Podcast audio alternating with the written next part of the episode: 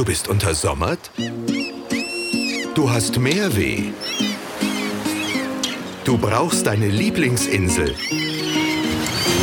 Deine Mallorca-Karte.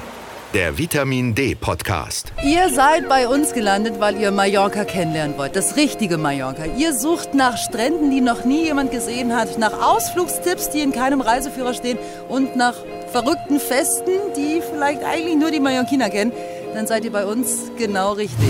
Hola zusammen!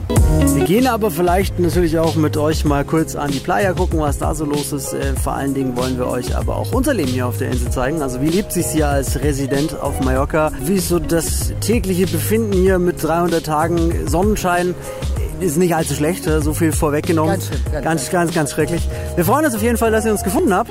Wenn ihr Lust habt, dann abonniert unseren Kanal doch äh, für mehr Inselstimmen, Mallorca-Quatsch. Ähm, seid ihr hier genau richtig.